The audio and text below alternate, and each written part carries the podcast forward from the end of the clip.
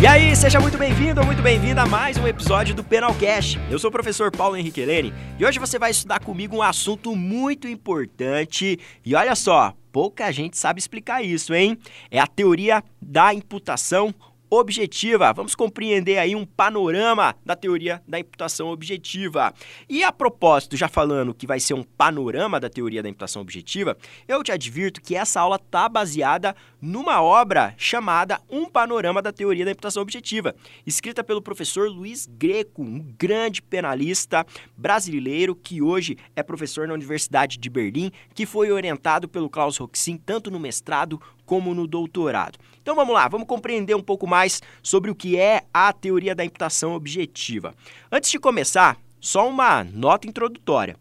Por favor, você não pode confundir a teoria da imputação objetiva com responsabilidade penal objetiva.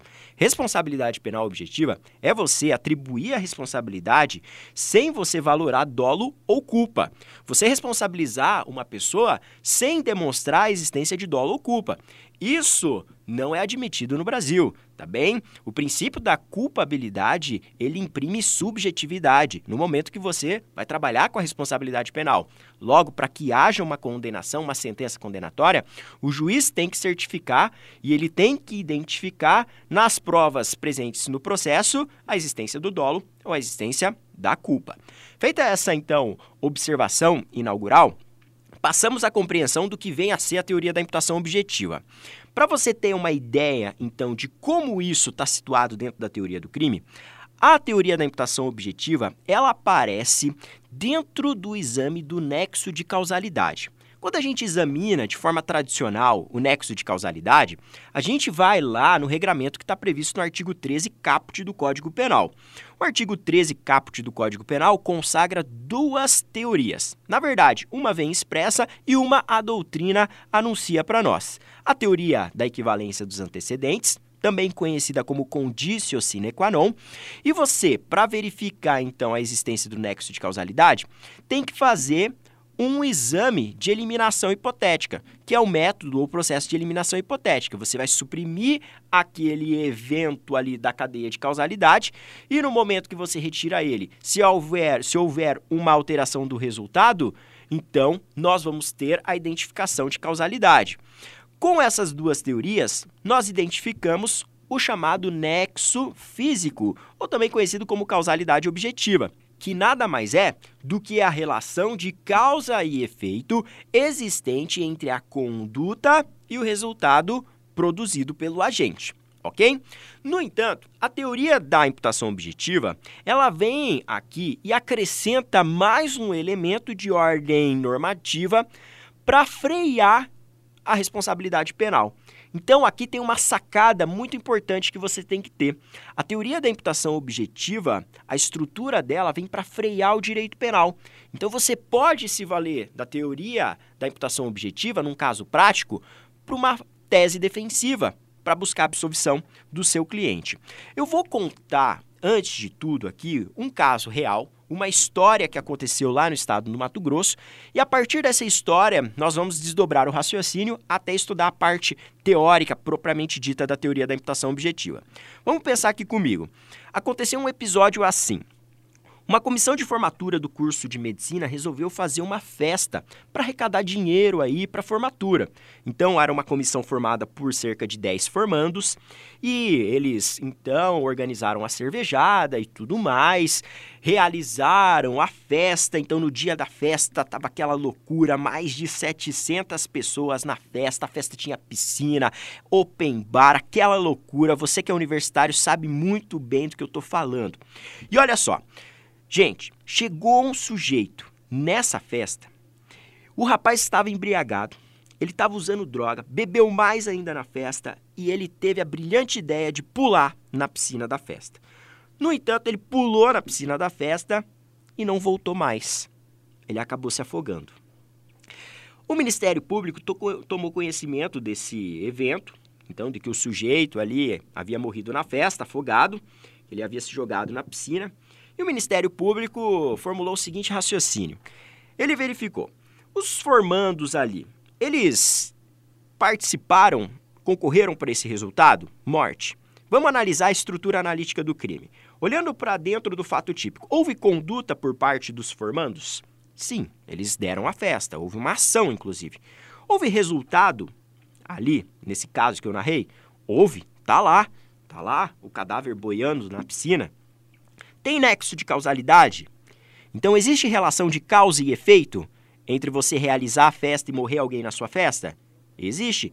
Existe a causalidade objetiva. Então, se você olhar para o artigo 13 caput do Código Penal, invocar a teoria da equivalência dos antecedentes e o processo de eliminação hipotética, você vai identificar, sim, esse nexo de causalidade. Existe tipicidade? Sim, existe a previsão na lei do homicídio culposo. Basta você olhar lá o artigo 121, parágrafo 3. E o Ministério Público ainda constatou que, por exemplo, faltava segurança pela quantidade de pessoas que haviam na festa, não havia isolamento na piscina, discutia-se até a questão do alvará para realizar essa festa. Então o Ministério Público pensou: bom, aqui a gente está diante da tipicidade de um homicídio culposo. Nesse caso, existe antijuridicidade? Também existe antijuridicidade, porque nenhum dos formandos atuou amparado por uma justificante, ninguém atuou em legítima defesa, em estado de necessidade e assim por diante. E todo mundo aqui era imputável, todo mundo tinha a possibilidade de saber que poderia dar algo errado na festa, que aquilo era errado, e todo mundo poderia se comportar conforme manda o direito. Então existe o último elemento do conceito analítico, a culpabilidade. O Ministério Público então ofereceu denúncia contra esses formandos que organizaram a festa pela prática do crime de homicídio culposo. No entanto, os formandos contrataram aí uma advogada. E essa advogada levou a seguinte tese para o STJ. Ela chegou no STJ e para os ministros ela alegou o seguinte: Senhores ministros, os senhores não podem enxergar esse caso a partir de uma leitura da doutrina tradicional. Nós precisamos ir além nós precisamos ir além, nós precisamos aí estudar a teoria da imputação objetiva. E a teoria da imputação objetiva, é, ela aplica-se a esse caso. No momento que nós vamos verificar o nexo de causalidade entre a conduta praticada pelos formandos e o resultado morte, a gente não pode tão somente considerar esse nexo físico, essa relação de causa e efeito. O professor, por exemplo, Klaus Roxin, ele sistematiza a teoria da imputação objetiva pela seguinte perspectiva: para você conseguir atribuir o resultado a uma pessoa, para você conseguir atribuir, então, ali imputar a responsabilidade penal, você tem que verificar se o sujeito ali que está sendo acusado, ele com o comportamento dele criou um risco proibido. E se o risco que ele criou é o risco que se realiza no resultado morte. Então, em apertada síntese, a teoria da imputação objetiva, ela traz para nós que para você poder atribuir a responsabilidade penal, você tem que verificar se o agente criou um risco não permitido, um risco proibido, e se esse risco criado é o risco que se realiza no resultado morte. E aí ela fez a seguinte pergunta para os ministros do STJ: dar uma festa é um risco permitido ou é um risco proibido? E aí você deve estar tá pensando, pô, dar uma festa é um risco permitido. Logo, se os formandos criaram um risco permitido, não há como imputar a eles aquele resultado morte que aconteceu na festa. E outra coisa que reforça essa questão de criação do risco permitido é o seguinte: ninguém empurrou aquele maluco na piscina. Ninguém empurrou, ele se jogou. O que reforça a tese de que os formandos criaram um risco permitido é a autocolocação em perigo da vítima. Com isso, você rompe o nexo de causalidade. Automaticamente rompido o nexo de causalidade, você exclui o fato típico e, por via de consequência, a responsabilidade penal. Em outras palavras, com base na teoria da imputação objetiva, os formandos que organizaram essa festa, essa cervejada, foram todos absolvidos lá no STJ. Entendeu esse caso? Sofisticado, não? Então, você tem que ter em mente o seguinte: nós podemos resumir, sintetizar a teoria da imputação objetiva da seguinte maneira: para que você consiga imputar a responsabilidade penal, você deve demonstrar que o sujeito ele criou ou aumentou um risco juridicamente desaprovado. Então ele criou um risco proibido, em outras palavras, e que a realização desse risco ocorreu no resultado. Então são dois elementos normativos que a teoria da imputação objetiva anuncia para nós, de acordo com o professor Klaus Roxin. Então, criação do risco proibido e realização do risco no resultado. No entanto, a gente pode ir além e nesse livro, que eu falei que é a base do nosso encontro, um panorama da teoria da imputação objetiva, escrito pelo professor Luiz Greco, nós vamos encontrar o seguinte: que a criação de um risco proibido ou não permitido, ela é afastada em três situações. Você tem três situações em que esse primeiro elemento normativo, que é a criação de um risco não permitido, ele vai ser excluído. E por via de consequência, você vai excluir o nexo de causalidade e a responsabilidade penal do agente. São três situações. Em primeiro lugar, nos casos de diminuição de risco. Em segundo lugar, quando está ausente um aumento juridicamente relevante do risco. E em terceiro lugar, nos casos de risco permitido. Agora, eu vou te dar alguns exemplos para você fixar esse conteúdo e saber aplicar num caso concreto. Então, quando que eu vou falar, por exemplo, que eu não tenho um risco proibido? Em primeiro lugar, conforme eu disse, nos casos de diminuição de risco.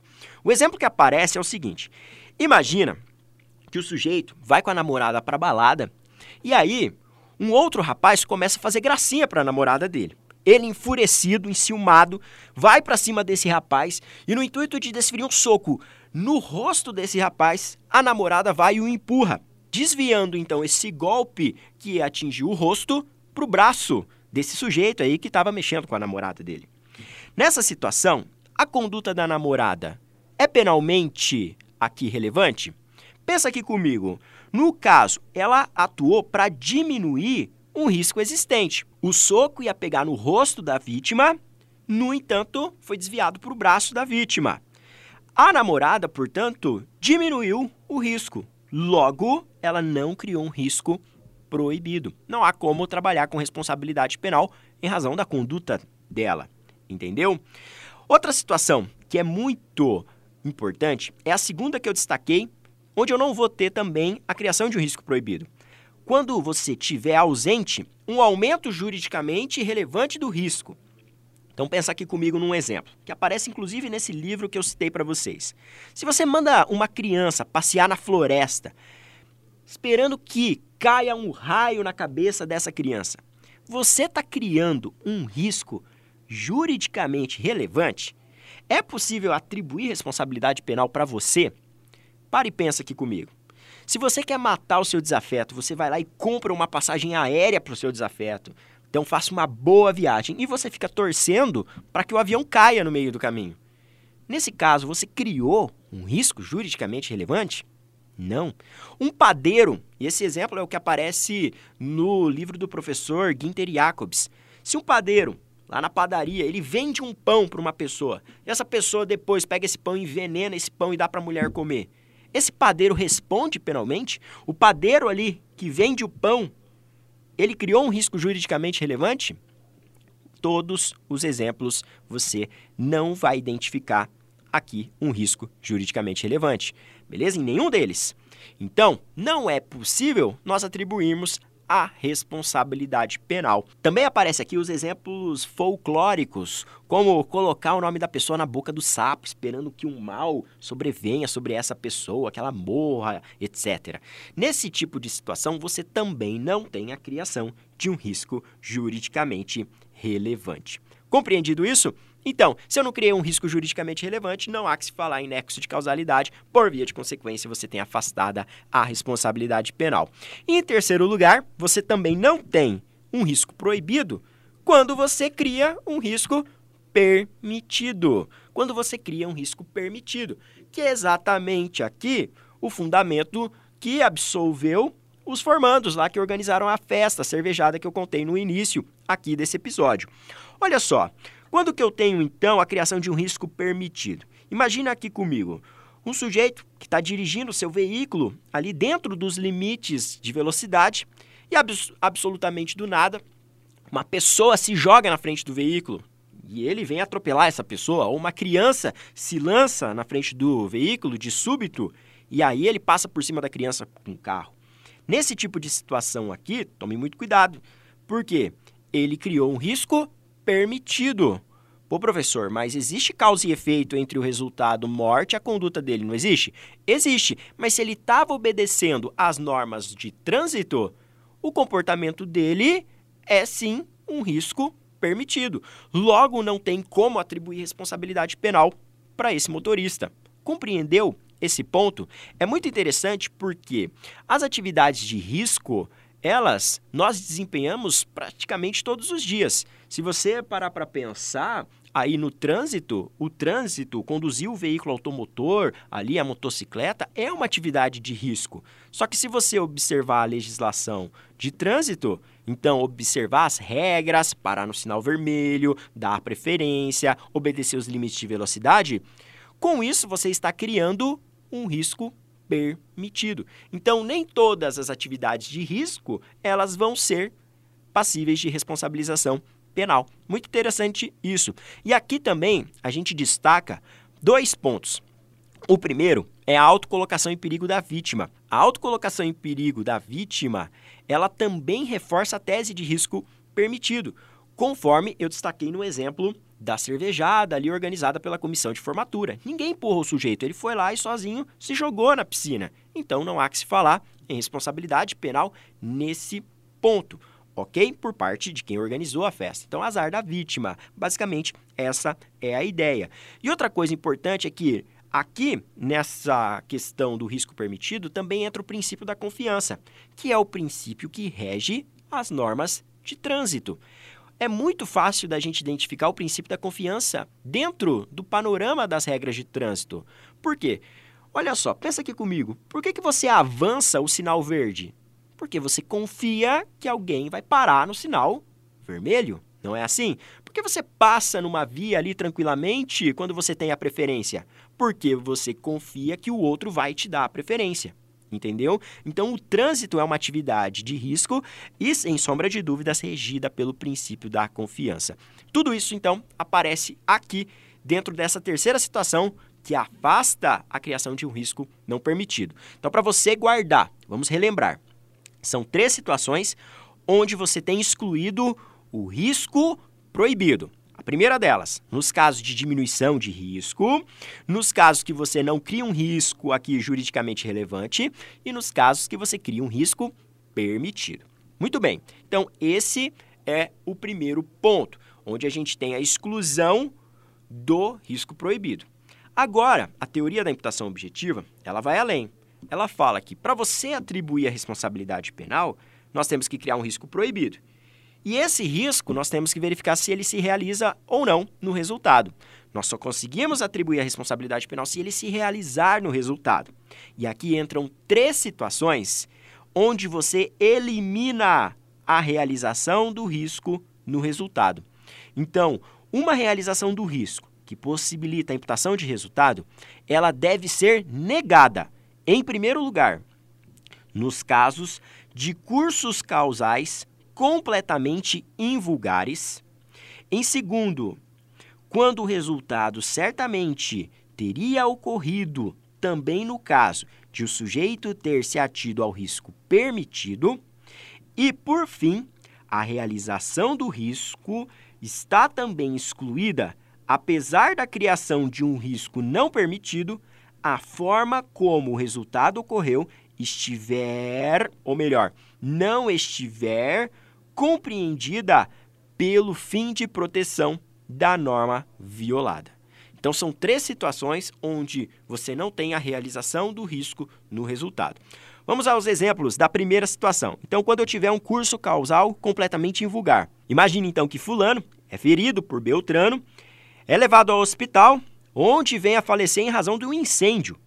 Ou seja, um curso causal sem relação com os riscos criados pela conduta proibida. Então, ó, por exemplo, dar uma facada numa pessoa é um risco proibido. Mas se a pessoa é socorrida, vai até o hospital e morre porque o hospital pegou fogo, o risco que eu criei proibido não é o risco que se realiza na morte. Compreendeu? Imagina só, o sujeito está dirigindo um veículo em excesso de velocidade e quando ele volta a dirigir normalmente, ele atropela uma pessoa que se lança na frente do carro. Opa, não é um risco que se realiza aqui no resultado morte. Compreendeu esse primeiro ponto? que mais? A segunda situação que eu disse para vocês que elimina a realização do risco no resultado é quando o resultado ele teria certamente ocorrido se o agente tivesse praticado um risco permitido. Olha, isso é muito interessante. Então quer dizer o seguinte, professor, se eu vou lá e crio um risco proibido, eu tenho que verificar se esse risco se realiza no resultado, certo?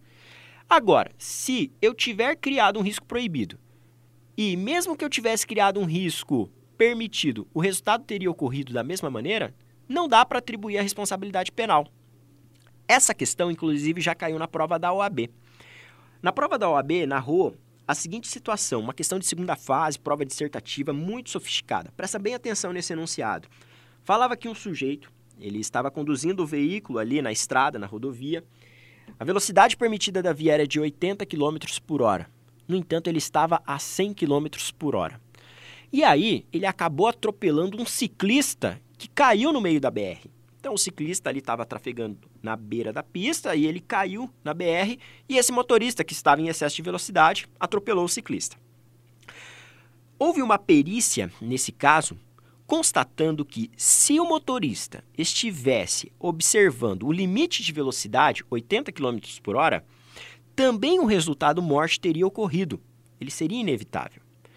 E aí, nesse caso, o Ministério Público ali, de acordo com o enunciado, denunciou o motorista pela prática do homicídio culposo.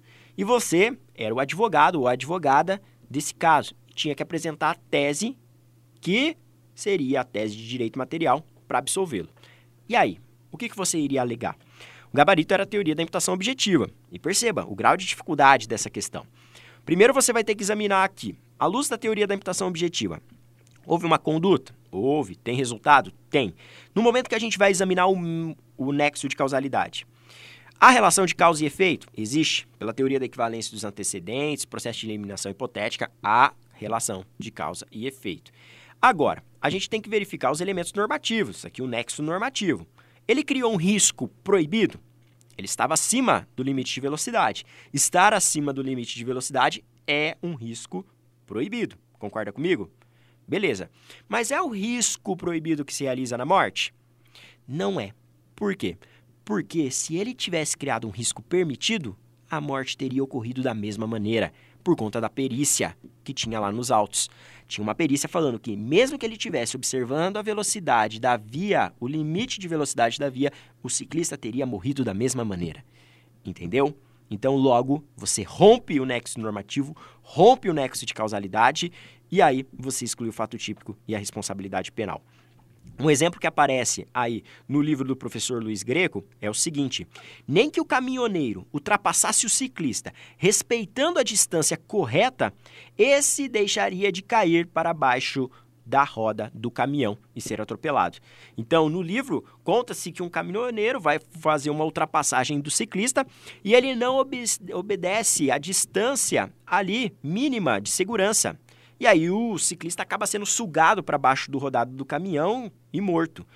E aí vem uma perícia e fala: olha, o ciclista também teria sido sugado para baixo do rodado do caminhão se tivesse observado a distância mínima de ultrapassagem. Então, o risco proibido não é o que se realiza no resultado, porque mesmo que ele tivesse criado um risco permitido, o resultado teria sido inevitável. Muito sofisticado esse segundo ponto aqui, onde você tem a exclusão da responsabilidade penal. E para a gente fechar, você também não tem a realização do risco no resultado. Em terceiro lugar, quando você tiver a seguinte situação, quando você cria um risco proibido, mas o resultado ele ocorre fora da compreensão do fim de proteção da norma violada. O exemplo aqui é bem emblemático. Imagina que uma vítima de lesões na perna tropeça e anos depois e quebra uma costela.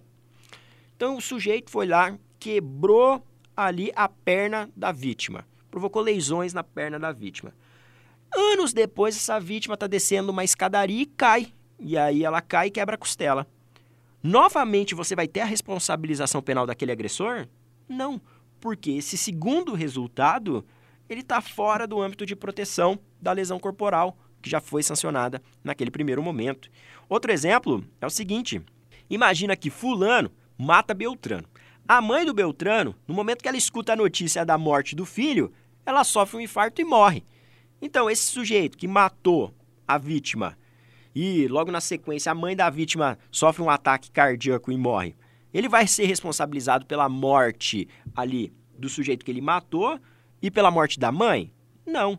Por quê? Ele só vai ser responsabilizado pela morte do sujeito ali, contra quem ele desferiu os disparos de arma de fogo, as facadas e assim por diante. Entendeu? Porque a morte da mãe está fora do alcance da norma penal. Mas cuidado. Esses exemplos que eu trouxe, eles podem ter um grau de variação e aí sim a gente pode discutir a responsabilidade penal. Imagina só que o sujeito, então, ele vai lá e mata a vítima. Ele sabe que a mãe da vítima é cardíaca. E ele, de propósito, vai lá e conta a notícia da morte do filho dela. E aí, nesse caso, perceba, ele cria um risco proibido e o risco, se ela vir a morrer, se realiza no resultado, porque ele tem conhecimento que a mãe da vítima é cardíaca. Então, ele responde, nesse caso, se ele tiver conhecimento da doença da mãe pelas duas mortes. Compreendido isso aí? Então, pessoal, esse é o panorama da teoria da imputação objetiva, uma grande tese aí que você pode utilizar na prática forense. Você pode desenvolver aí trabalhos científicos apoiado na teoria da imputação objetiva. Essa aula foi baseada na estrutura da teoria da imputação objetiva do professor Klaus Roxin. Ele é o maior influente, sem sombra de dúvida, desse modelo aqui de freio do direito penal. Espero que você tenha gostado aqui dessa nossa aula, desse episódio, onde nós revisamos então essa teoria fantástica e muito bem sistematizada. Com isso, a gente finaliza então mais um episódio aqui do Penalcast. Não deixa de se inscrever no nosso canal do YouTube, no youtube.com barra Paulo Henrique Helene, também seguir o nosso Insta, o arroba PHHelene. E eu te espero no próximo episódio do Penalcast. Um forte abraço.